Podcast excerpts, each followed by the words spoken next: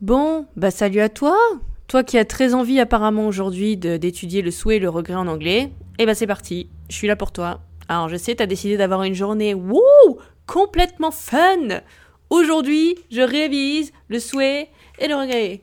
Aujourd'hui, je révise le souhait et le regret. Non mais ça va, je me moque pas, hein. j'essaye juste de donner un petit peu de d'âme à tout ça, hein, de mettre un petit coup de petit coup de fouet là pour qu'on puisse se motiver.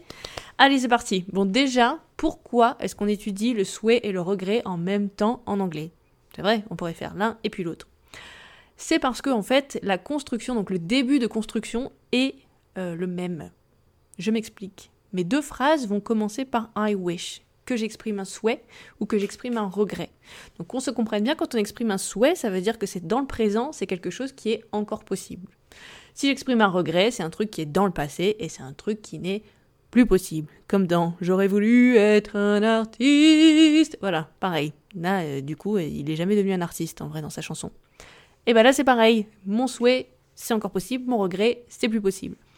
Je vais commencer avec un exemple tout simple qui est I wish I had a cat. I wish I had a cat. Qu'est-ce que ça peut bien vouloir dire selon vous? Alors, je suis à peu près sûr à 90% que ce que vous avez en tête, c'est pas la bonne réponse. Parce qu'il y a le had qui vous, met, qui vous met sur la mauvaise piste. I wish I had a cat, en réalité, ça veut dire j'aimerais avoir un chat. Là, aujourd'hui, maintenant, tout de suite. I wish I had a cat. J'aimerais avoir un chat.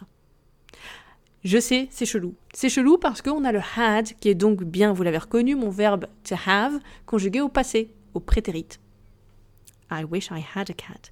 Ce had, c'est ce qu'on appelle un unreal past en anglais. Unreal, c'est-à-dire irréel, c'est ce qu'on appelle un, littéralement, entre gros guillemets, un passé irréel. Pourquoi un passé irréel? Parce que je conjugue mon verbe au passé, I had, mais sa valeur n'est pas celle du passé. Je sais pas pourquoi j'ai fait une vague avec ma voix. Sa valeur n'est pas celle du passé. C'est-à-dire que je dis bien I wish I had a cat, mais je suis quand même dans le présent. Je veux que ma phrase ait une valeur de présent. I wish I had a cat. Mais vous allez me dire, bah ouais, mais c'est bien beau tout ça, mais du coup, si je veux exprimer un regret, comment je fais? Parce que si mon temps du passé, il exprime un présent, comment je fais pour parler du passé? Alors là, je vais vous dire, eh ben, on prend un petit temps composé, mes cocos, c'est-à-dire un past perfect. Alors je sais, vous aimez pas ces mots un peu bâtards, mais c'est bien de connaître les noms des concepts quand même. Un past perfect, c'est-à-dire que j'utilise l'auxiliaire, et oui, have. C'est rigolo parce que du coup, dans ma phrase, je vais avoir à la fois l'auxiliaire et à la fois le verbe have. Donc le verbe to have plutôt qui a deux valeurs différentes, celle d'auxiliaire et celle de verbe.